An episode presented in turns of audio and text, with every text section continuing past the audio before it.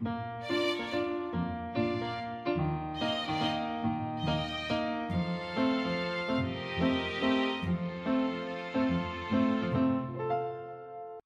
迎来到 Cafe 的小小世界，让我们用小小的时间一起听小小的故事，用小小的思考认识小小的世界。今天我们要来说一个关于贪心的村长的故事。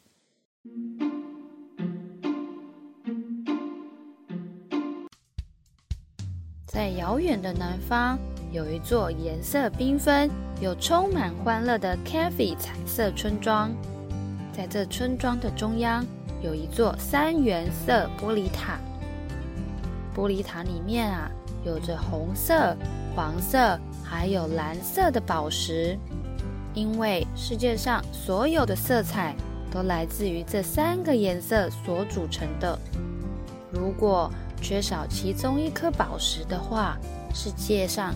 就会消失了很多的颜色，所以全村民们都非常珍惜这三原色宝石，这也是让村庄变得很多颜色的主要原因哦。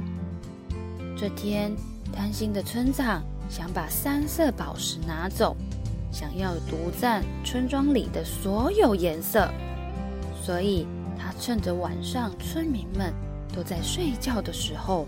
偷偷地骑着他心爱的缤纷马，来到这三原色玻璃塔的前面。这时，他说：“哈哈哈！我要把这些漂亮的宝石全部带回家。我要让我家变得五颜六色。我也要让我心爱的缤纷马身上有更多的颜色。这些宝石和所有颜色。”都是属于我的啦。咻一下，玻璃塔的门就被村长打开来了。里面的三色宝石一颗一颗的都被村长装进了大口袋里。最后，他骑着马，开开心心的就回家了。隔天一早，公鸡的啼叫，嗯，奇怪。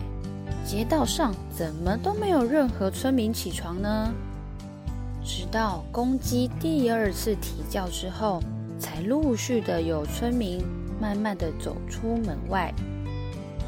小猫斑斑他说：“咦，外头怎么都没有人啊？而且也怎么都灰蒙蒙的呀？啊，怎么连太阳也都变灰色了？”难怪大家都没有起床，我必须赶快叫隔壁的小猪胖胖起床，我们一起探个究竟。小猪胖胖，起床啦！你赶快起床啦！这时，小猪棒棒被吵醒了。哦，一大早的，什么事啊？胖胖，你快出来看！我们的村庄外头现在一片灰蒙蒙，看起来好可怕哦！哦，真的耶！怎么变成这样？斑斑，你看那些绿树也都变灰色了，而且原本应该是红色的溜滑梯也变成灰色了。我们的彩色村庄怎么一夕之间全都没了颜色？这样的村庄我们一点都不喜欢，到底是发生什么事了呀？拿走宝石的村长这时也和居民一样的走在街道上，但是他却有一种奇怪的感觉。他把双手放在口袋里，头低低的，走路慢慢的，眼睛眯眯的。好像很害怕被大家发现什么一样，而且他对没有颜色的村庄一点也不关心。这时，小猪胖胖走靠近村长，问：“村长，村长，为什么一早起床，村庄都只剩下黑灰色了？”这时，村长也回复的说：“呃，对啊，好奇怪哦。”我也不知道为什么呢。不要问我啦。说完之后，就低着头快步的离开了。小猪胖胖搔搔头的说：“嗯，村长今天看起来好奇怪哦。”当斑斑和胖胖在街道上大声的说话同时，村民们也陆陆续续的走出来。怎么变灰色了？嗯，怎么了？其他的颜色呢？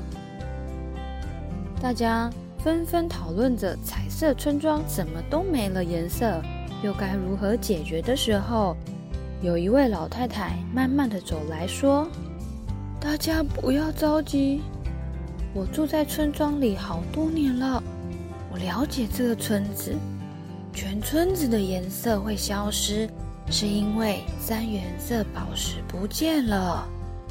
我们彩色村庄就是靠着这三颗宝石的力量，才有色彩这么缤纷的家园。但是昨天半夜我起床的时候，看见村长骑着他的缤纷马。拿走了村庄的三元色宝石。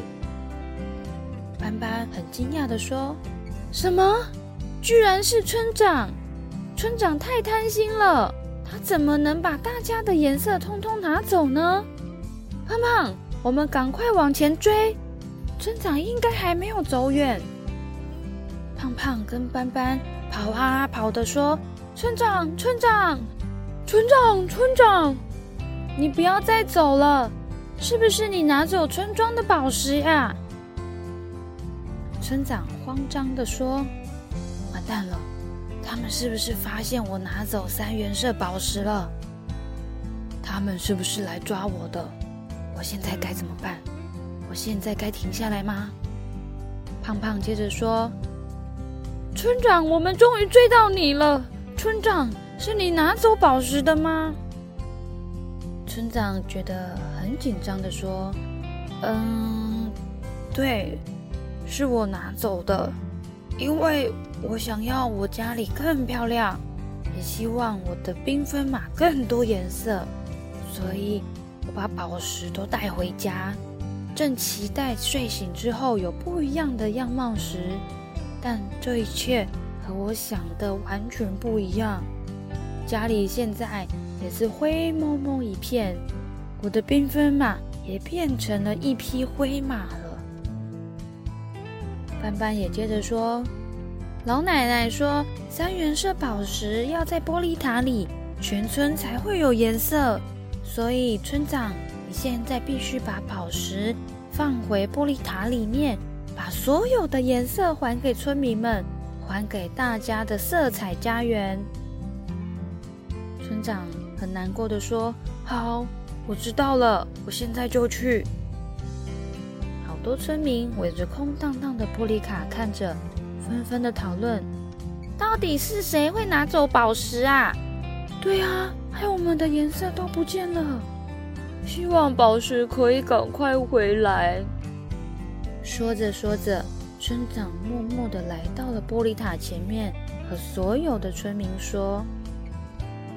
各位村民们，三原色宝石是我拿走的，都是因为我太贪心了。我以为拿走宝石能让我的家里和缤纷马更漂亮，但是我却忘了所有的家园也都没了颜色，包含我家也是。我不应该拿走宝石的，我要把宝石还给大家，把所有的颜色。分享给村民们，村民们好高兴哦！他们终于恢复了所有色彩，很开心的说：“耶！村庄恢复颜色了！哇，我们家园又变漂亮了！”